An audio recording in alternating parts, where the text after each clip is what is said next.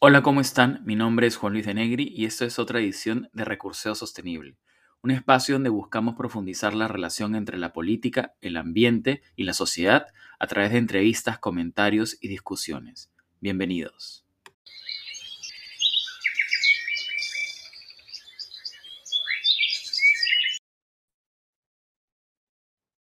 Hola, ¿cómo están?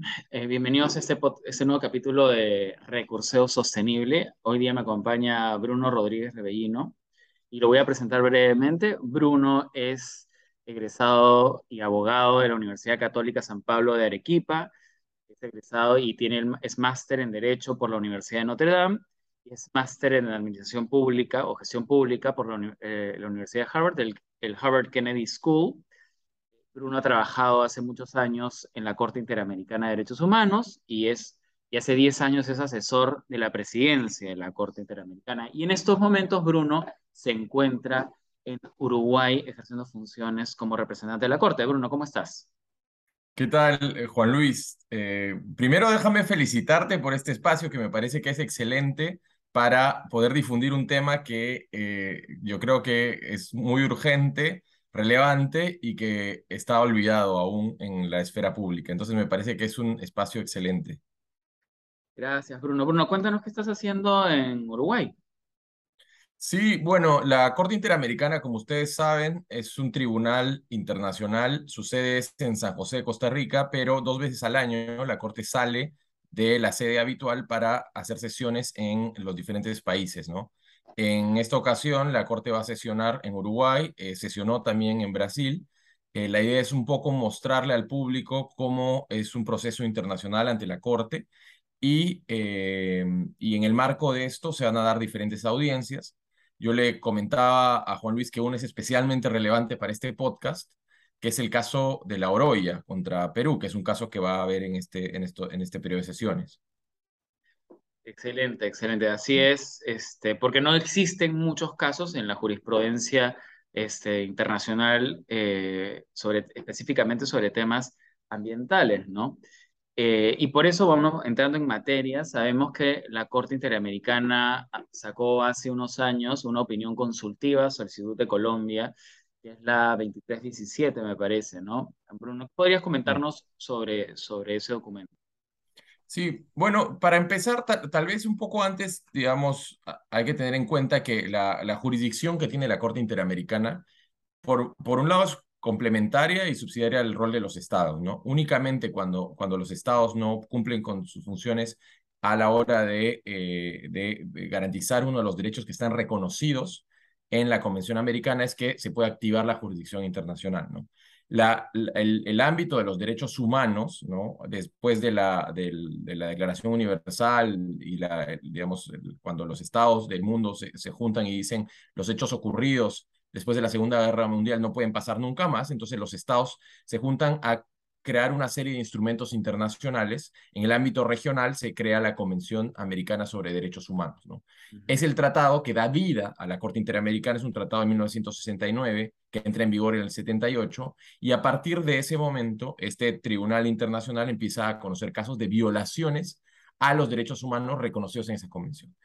Pero es interesante que, por supuesto, si es que uno ve la historia de la Corte Interamericana, los primeros casos que va a conocer, yo dije que era un, un, tribunal que entró en, funciones los final, en, en, inicios de los 80, el mapa de América Latina era un mapa donde la mayor parte de los países tenían gobiernos dictatoriales, autoritarismos y demás. Entonces, la primera gran parte de la jurisprudencia de la Corte Interamericana va a ser esta relacionada con lo que se conocen como graves violaciones a los derechos humanos, tortura, desaparición forzada y demás.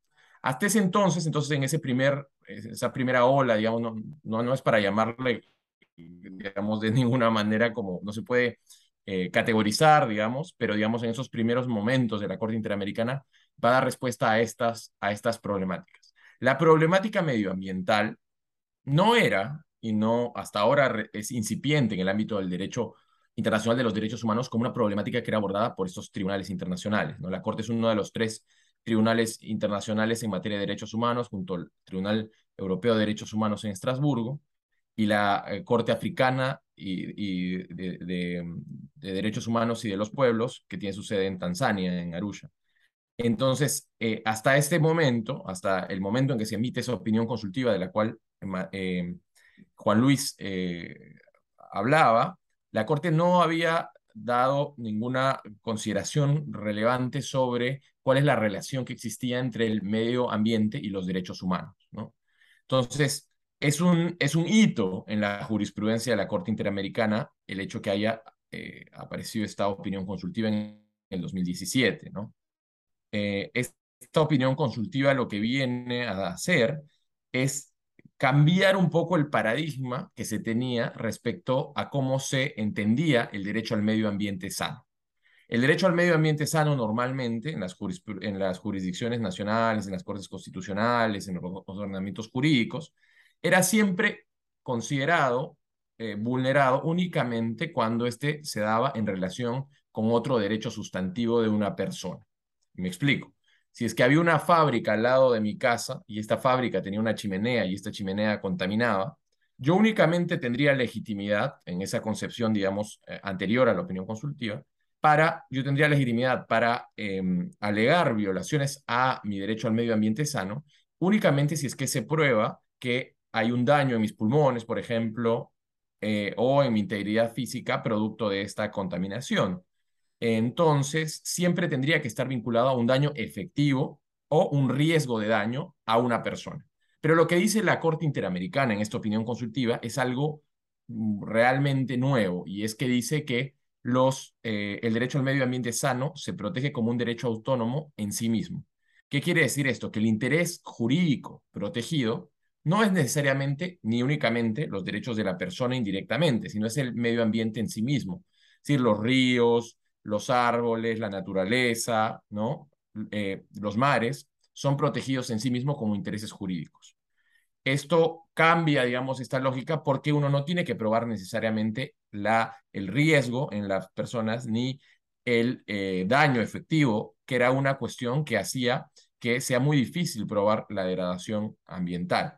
Entonces, basta con señalar que hay una degradación ambiental para que ya se pueda, eh, eh, que se pueda amparar la protección del derecho al medio ambiente sano. Eso tiene una consecuencia también interesante y es que se amplía ¿no? la legitimidad para eh, otras personas que no necesariamente de manera directa son afectadas por esta, estas, estas degradaciones, estas contaminaciones ambientales. A ver, y, Bruno, te quería preguntar sobre ese tema porque es una preocupación latente en el Perú. Eh, ¿Hasta qué punto esta opinión consultiva, eh, o digamos, déjame reformular mi pregunta, ¿podría una organización o un grupo de ciudadanos organizados accionar eh, o, invocar o ir hacia la Corte Interamericana de, Derechos, Interamericana de Derechos Humanos para detener un proyecto de inversión? Mm, es una pregunta interesante. En el que haya riesgos ambientales. Si es que hay un riesgo ambiental, lo que pasa es que ahora mismo la forma como está concebido el sistema interamericano es que únicamente el proceso para que exista acceso de, de una persona o una comunidad al sistema, a la Corte Interamericana, primero tiene que pasar por la Comisión Interamericana, ¿no? Que es el órgano, eh, otro órgano principal del sistema interamericano que es de previo, ¿no? A la jurisdicción de la Corte. Pero el, el, caso que tú planteas es posible que exista en torno a medidas cautelares ante la Comisión, por un lado, eh, que pueden ser, con, ya sea por una petición que ya existe ante la Comisión o de, de, de, carácter totalmente precautelar, es decir, que no exista ningún, ningún caso eh, en, ese momento, ¿no? Eh, entonces, ese caso puede ser, y también la comisión, las personas no tenemos acceso directo, sino únicamente la Comisión Interamericana puede someter un caso ante la Corte o puede solicitar ante la Corte medidas eh, provisionales, se llaman ante la Corte. Pero para esto ya tiene que haber un caso que esté pendiente ante el sistema interamericano, ¿no? Em, pero podría. Y eso significa naturalmente que esta organización o esta ONG haya recurrido a los, como tú dijiste, explicaste al inicio, ¿no? Al fuero doméstico, de la justicia ordinaria. Sí. Sí, necesariamente para, para acceder al, al sistema interamericano, tiene que, la naturaleza, y no solo el sistema interamericano, ¿no? La naturaleza de los sistemas de protección internacional es eminentemente subsidiaria y complementaria a la jurisdicción nacional. Es decir, únicamente cuando la jurisdicción nacional no, no está haciendo su trabajo, por así decirlo de una manera simple, es que se puede acceder a esto, cumpliendo además con requisitos y reglas que contienen la, que contiene el propio sistema, ¿no? Es decir, que se han agotado, ¿no? Los, los recursos internos, para la regla del agotamiento de los recursos internos se tiene que eh, efectivamente evidenciar que se, ha, que se ha cumplido con esto. ¿no? Y esto también implica la, la posibilidad de las medidas eh, cautelares en el caso de la comisión y provisionales en el caso de la corte. ¿no? Es decir, eh, se ha hablado mucho, y esto tal vez un poco por, por, porque tú lo has escuchado, porque se ha hablado mucho de la posibilidad de que, por ejemplo, con el acuerdo de Escazú, ¿no? Para introducirlo, aunque el presentador eres tú, pero estoy introduciendo temas. Para, el, acuerdo de Escazú es eh, un, un, un, tratado que permitiría, por ejemplo, la competencia de la Corte, ¿no? No sé si es por ese lado que venía tu pregunta. Sí, justamente, justamente eh, mi pregunta es, quería, quería sentar las bases para traer a colación el acuerdo de Escazú, em, porque justamente lo que, la preocupación en torno general a los temas ambientales de hoy día es la incidencia sobre o la, el, el de, desarrollo del tema ambiental en desmedro de la capacidad del Estado de explotar sus propios recursos naturales, ¿no? Entonces, el temor, en particular con el acuerdo de Escazú, es que ese acuerdo sea instrumentalizado para que una corte internacional pueda impedir el desarrollo de un proyecto específico, ¿no? Entonces, por eso quería que quede claro que el acceso a la Corte primero tiene que pasar por la justicia ordinaria, ¿no es cierto? Y ahora, ¿es, necesario, el acuerdo ¿es necesario el acuerdo de Escazú para acceder a la Corte? ¿Cuál es la relación del acuerdo de Escazú con los derechos humanos y, y, la protección del medio ambiente en general, en el sistema? El, el, el, el acuerdo de Escazú no es o sea, en este momento, por ejemplo, son 20 los estados que han reconocido la competencia contenciosa de la Corte Interamericana, entre ellos el Perú, ¿no? Que eh, ratificó, la eh, ratificó el tratado, la Convención Americana, y también aceptó la competencia contenciosa de la Corte. Entonces, a, este preciso momento, el, el, Perú es sujeto a la jurisdicción de la Corte Interamericana un tratado regional como el, el, Acuerdo de Escazú sobre un tema específico, que es el acceso a la información pública, la participación, eh, la participación y el acceso a la justicia, todo en materia ambiental, no es eh, un tratado que, eh, que amplíe la jurisprudencia, la, perdón, la jurisdicción de la Corte Interamericana. No, no, no, no está en el texto del propio tratado, no es el objeto del propio tratado, ¿no? La, la única forma de eh, que la propia eh, Convención Americana, que es el tratado eh, que crea al, al, sistema interamericano, que crea la Corte Interamericana, ¿no? Es un principio del derecho que los actos jurídicos se, se deshacen como se hacen o se modifican con las mismas formalidades con las que se hicieron. Sería una locura pensar de que va a venir un tratado posterior que va... Podría ser si es que se negocia por parte de los estados como tal, ¿no? Pero no es posible, por ejemplo, se ha dicho mucho que este, este, esta, esa, esta, el acuerdo de Escazú podría contener una especie de cláusula implícita que permitiría la, el acceso a la Corte Interamericana de manera directa. ¿no? Esto no, no es, es, es, totalmente descabellado, totalmente descabellado. ¿Y por qué? Porque Juan Luis, tú eres experto en derecho internacional público también y tú sabes que los tratados se negocian de una manera, eh, de, una manera muy, muy, eh, muy seria, ¿no? Un, Estado no va a ceder su soberanía nunca de una manera tan eh, sencilla como permitiéndose estas cláusulas oscuras o ambiguas. Es contrario a la, a la, lógica propia del derecho internacional público. Entonces, el, acuerdo de Escazú categóricamente se puede decir que no, no, no, no tiene esta posibilidad, ¿no? Lo, sí. Ahora, quería, este, quería ahondar en el tema de, de, la relación entre la degradación del ambiente, los estados y la corte.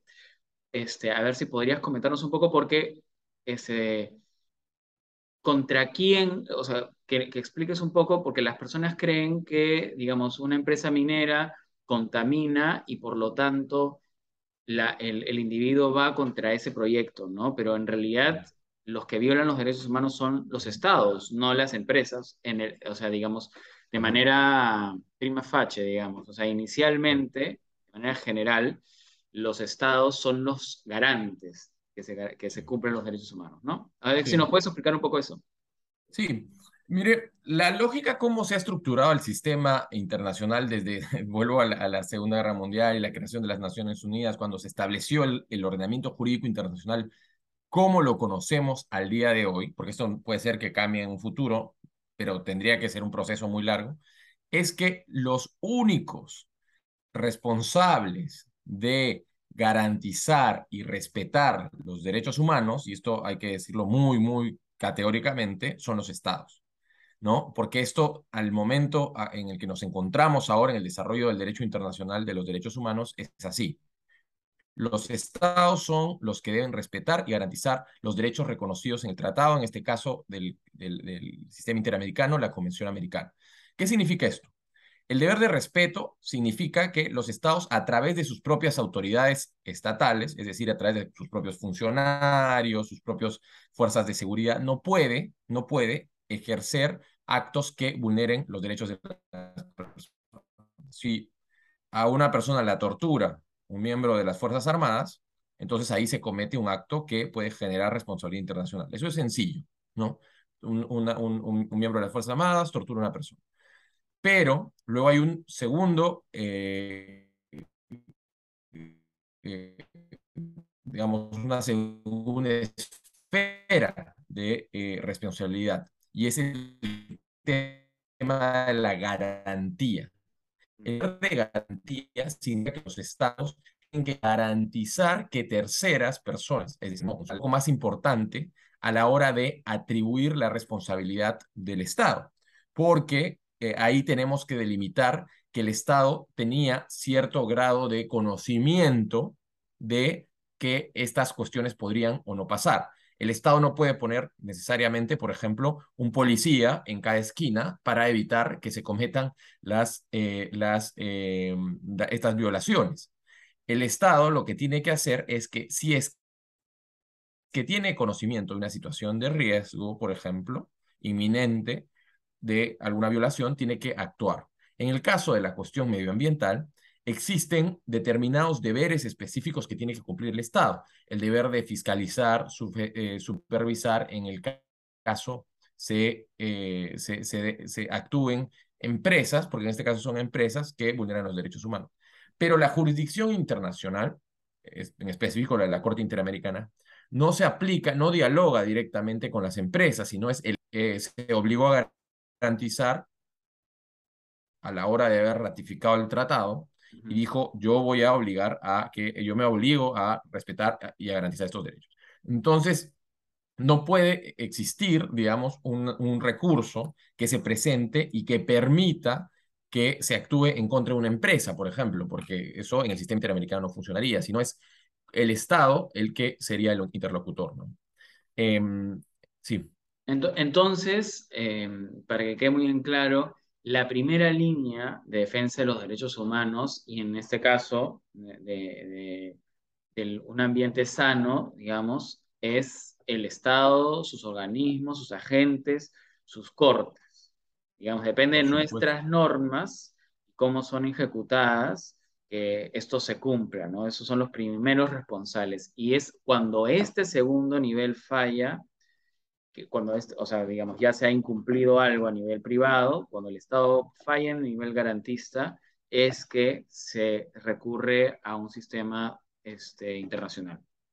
Y, y, de, hecho, de hecho, lo que tú has dicho es, es, es, es, exactamente la forma como está concebido el sistema, es decir, que el Estado es a través de sus autoridades estatales quien quisiera las autoridades más locales, ¿no? Mientras más local la respuesta, siempre es más adecuada, ¿no? Eso significa el, el, rol de la subsidiariedad, el hecho de que el Estado pueda resolver sus cuestiones en primera línea de, de, de, de defensa de los derechos.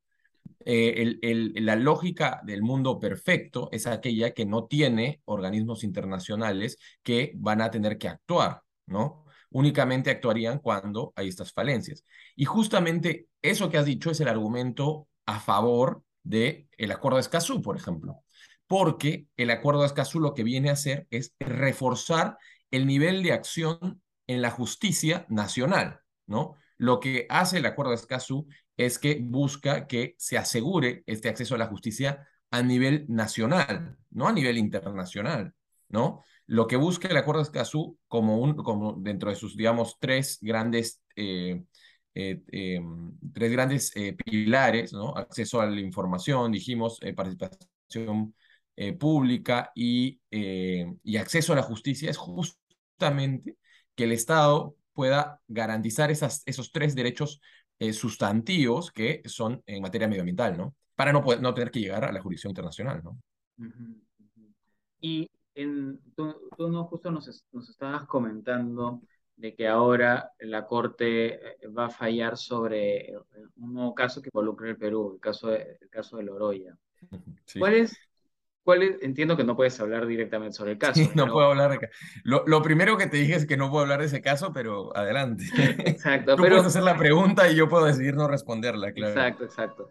Pero más allá del caso en específico, a nivel, porque entiendo que, que, que este, estás en, contacto, en constante contacto con organismos de derechos humanos a nivel internacional. ¿Cuál crees, tú crees que el camino este, jurisdiccional está avanzando a un paso eh, más veloz que el camino convencional este, en, temas, en, temas de, en temas ambientales? Porque existen, digamos, la Corte ya está viendo un caso, este, hemos visto el caso de la papelera, el caso entre Uruguay y Argentina hace unos años. En, en, Europa se, vienen viendo casos este, que involucran el cambio climático en cortes y siempre está vinculado, o sea, la puerta por la que se, se avanza esta protección, y, esa es la razón de mi pregunta, es justamente los derechos humanos, ¿no? Eh, esa es la, la, llave que ha encontrado el foro jurisdiccional para controlar, digamos, eh, el, avance de las políticas ambientales. Pues es que en realidad eh, yo creo que no, es que eh, sea, sea algo nuevo, sino que es parte de la lógica de la arquitectura de los estados democráticos de derecho, en el sentido que si es que eh, ciertas disposiciones que permiten los, digamos que el desarrollo sostenible no, no, no, exista, existen formas de, garantizar a través del sistema de, pesos y contrapesos, donde la esfera jurisdiccional es una esfera esencial, es decir, no se puede hablar más de dejar únicamente, digamos, estas, em, estas posibilidades al tema de las políticas públicas, cuando el, muchas veces quienes incumplen eh, en la ejecución de planes que tengan al desarrollo, a los objetivos de desarrollo sostenible, por ejemplo, dentro de su óptica, como los únicos que, que, realicen esto. Y además, por un lado, ¿no? Por un lado, desde la, desde la perspectiva de las políticas públicas, pero por otro lado, porque efectivamente se están vulnerando los derechos humanos, ¿no? Es decir, nosotros no estamos hablando de que las cortes van a legislar. Un, un, tribunal internacional o un tribunal nacional no tiene dentro de sus competencias eh, legislar, pero si es que se está vulnerando los derechos de una persona y además eso se, está vulnerando cuando se ha eh, hecho una inobservancia total de los planes de, digamos, de los Objetivos de Desarrollo Sostenible de la Agenda 2030 de las Naciones Unidas, por ejemplo, o de eh, tratados internacionales, ¿no? Como el caso de, eh, viste los casos eh, más recientes donde, donde se, que, los, em, que un juez, se busca que un juez ordene que se cumpla con, por ejemplo, con, con, con, las, con las cuotas de emisiones de, de, de, de dióxido de carbono, ¿no? Entonces, una respuesta tiene que, tiene que haber, ¿no? Y por supuesto, una respuesta de derechos es lógica, porque estamos en un momento donde es tal el, el, desarrollo del derecho internacional de los derechos humanos que, eh, que, que, que, lo permite, ¿no? Entonces yo creo que esto solo es un inicio. en el sentido que la emergencia medioambiental y el cambio climático es una cuestión que está pasando y está encima de nosotros. Es decir, tú has tenido invitados que han hablado de los efectos directos que existen y que, y que, se ven todo el día, ¿no? Eh, yo no te puedo hablar desde una, de una perspectiva técnica de, desde de la degradación medioambiental en sí misma. Lo que te puedo decir es que un sistema de justicia, ¿no? el sistema nacional de justicia y el sistema internacional, por lo tanto, de justicia, es un foro válido para conocer de las cuestiones medioambientales. Nosotros no podemos seguir obviando esto porque eh, si no, si no, la pregunta es si no, ¿quién va a responder a esto, no? Si no, ¿quién? Claro. Antes, antes la, la, problemática podía ser que, que, que, una madre que buscaba a sus hijos que habían sido desaparecidos por, por la dictadura, ¿no? Aquí en Uruguay, donde estoy yo en este momento, este la, la problemática principal durante la dictadura.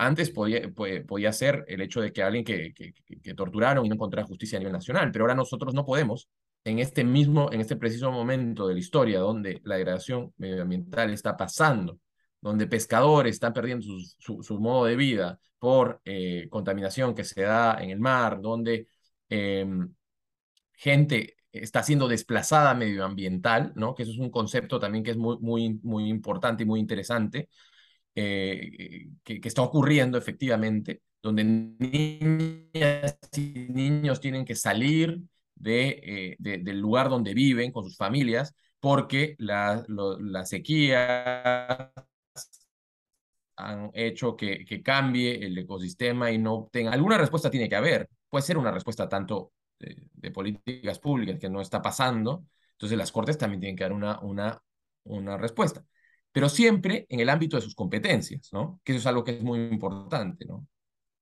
Y, y en, en, ese contexto, eh, sabes que estamos viviendo en, en, tiempos altamente álgidos, de mucha controversia política, donde eh, existe un discurso este, claramente antiderechos y anti, digamos, todo lo que significa internacional de protección de estos derechos, como se califica como una agenda globalista, ¿no? Este, Desde la Corte, este, desde tu experiencia, ¿cómo ves este, tu propia legitimidad? O sea, la, la propia legitimidad y la, la, la, capacidad para poder hacer que estos derechos que, usted, que estamos protegiendo a través del sistema este, sean efectivamente respetados, este, que los, con los estados los cumplan, ¿no? Cumplan las sentencias y, y, este, y poder justamente gestionar esta resistencia política que está surgiendo del interior de los estados. Sí. El discurso con, eh, antiderechos ha existido siempre, ¿no? Eh, eh, Mussolini no inventó el fascismo, ¿no? O sea, el, tema de, la, búsqueda de reducir las, eh, libertades de las personas, y no solo las libertades, sino también los derechos de, ciertos grupos, eh, siempre ha sido, ¿no? La, idea misma eh, de, por qué se creó el sistema internacional es justamente por la persecución que existió a determinados grupos de personas, no solo durante la Segunda Guerra Mundial, pero de manera desde siempre, ¿no? la historia de, de, la humanidad y la historia moderna reciente del sistema jurídico como lo conocemos es justamente la historia de la búsqueda de, eh, de, regresión en, en, términos de derechos. ¿no? Entonces, eso eh, para mí no necesariamente eh, es una prueba de, la, de, que haya menor legitimidad de los, de los organismos internacionales. Todo lo contrario, yo creo que las respuestas que están habiendo en algunas ocasiones son justamente eh, producto de la conquista de determinados derechos, ¿no? En el sentido que eh, existe un rol que tienen eh, los, los tratados internacionales y los, los tribunales, consecuentemente los tribunales internacionales como la Corte Interamericana, en de, de, mover un poco ¿no? estas cuestiones eh, sobre, eh, sobre igualdad, ¿no? Hay ya es, bastante literatura eh, académica sobre el impacto que tiene las sentencias de la Corte Interamericana, del Tribunal Europeo, pero sobre todo la de la Corte Interamericana, sobre el impacto que tienen en asegurar la, la, la, la inequidad en un continente, eh, más bien en asegurar la, equidad de alguna manera, en un continente que es más desigual del mundo, América Latina no igual, ¿no? Entonces, eh, esto genera tensiones, porque garantizar derechos significa garantizar que no haya discriminación entre las personas, ¿no? Entonces, eh, de alguna manera, ahí es donde está el ámbito de las tensiones. En, lo importante es que las cuestiones, en, al menos en el ordenamiento eh, jurídico, eh, no solo nacional, sino internacional y la propia constitución peruana, reconoce estos, estos derechos como derechos, ¿no? Y entonces es difícil que haya una regresión. Debería ser difícil que haya, que haya una regresión, por lo menos, ¿no? Claro, claro. Y finalmente, para terminar, este, Bruno, ¿cuál es tu idea, qué perspectivas le ves a, la, litigación ambiental en, los foros de derechos humanos? ¿Tú crees que sea, se, se ve una corriente expansiva de casos, este, de, recursos a este, en este tema mm. o crees que todavía es tímido? El avance? Yo creo que, por, por supuesto, esto depende, no depende de, la Corte y yo no puedo hablar, digamos, eh, desde ninguna perspectiva que, digamos, permita parecer que estoy adelantando algún criterio, por más que yo no sea juez, pero que trabajo, trabajo en la Corte Interamericana, que es una institución que es eh, imparcial e independiente. Entonces, eh, yo lo veo solo desde la perspectiva, digamos, a título personal. Me parece que eh, por las problemáticas que se ven dentro de los desafíos que estamos viendo de cómo el, el medio ambiente está degradando de manera tan urgente y tan inmediata, yo creo que estas problemáticas van a llegar, ¿no? El, el hecho de que el caso Loroya, por ejemplo, haya llegado a conocimiento de la Corte parece ser eh, una muestra de esto, ¿no? Y eh, el hecho de que cada vez más se están utilizando estas, eh, estos, estos mecanismos es una forma de mostrarnos que hay una alerta necesaria y es que las autoridades tienen que hacer algo para eh, proteger y garantizar estos derechos, ¿no? Entonces, yo sí veo que, que exista una, que, que hay un movimiento que, es, que se está generando mayor conciencia sobre que esto es una temática relacionada con medio ambiente y derechos humanos, ¿no? Que no son cuestiones separadas, que el medio ambiente no es solo una cuestión eh, vinculada con, eh, con, el, digamos, con, con, el Ejecutivo, sino también es una cuestión que tiene que ver con la garantía de los derechos, ¿no? Muy bien, muchas, muchas gracias, Bruno. Este, ha, ha, sido muy interesante conocer tus respuestas este, y la experiencia, además, eh, tu opinión desde esa experiencia este, como experto en temas de derechos humanos y gestión pública. Este, y estoy seguro que volveremos a conversar ya luego de que la, luego que la Corte emita su sentencia en el caso Loroya, este, para ver los nuevos desafíos y hacia en qué dirección va este, está yendo el sistema en cuanto a temas ambientales, ¿no? Por supuesto, no, no, con todo gusto. Yo encantado de estar en tu programa. Eh, la verdad que me, me, me encanta. Eh, yo creo que es una iniciativa excelente. Eh, y pues quedo, quedo a, las órdenes para lo que necesites en un futuro. Un, un abrazo desde Montevideo y estoy la próxima semana. Ah, no, estoy en dos días en Lima, entonces, eh, para la Asamblea General de la OEA. Sí, sí, sí. muchas gracias, Bruno. Sí, muchas gracias, Bruno, y este, ya nos estamos viendo aquí en Lima. Ha sido un gusto. Chao. Chao, chao.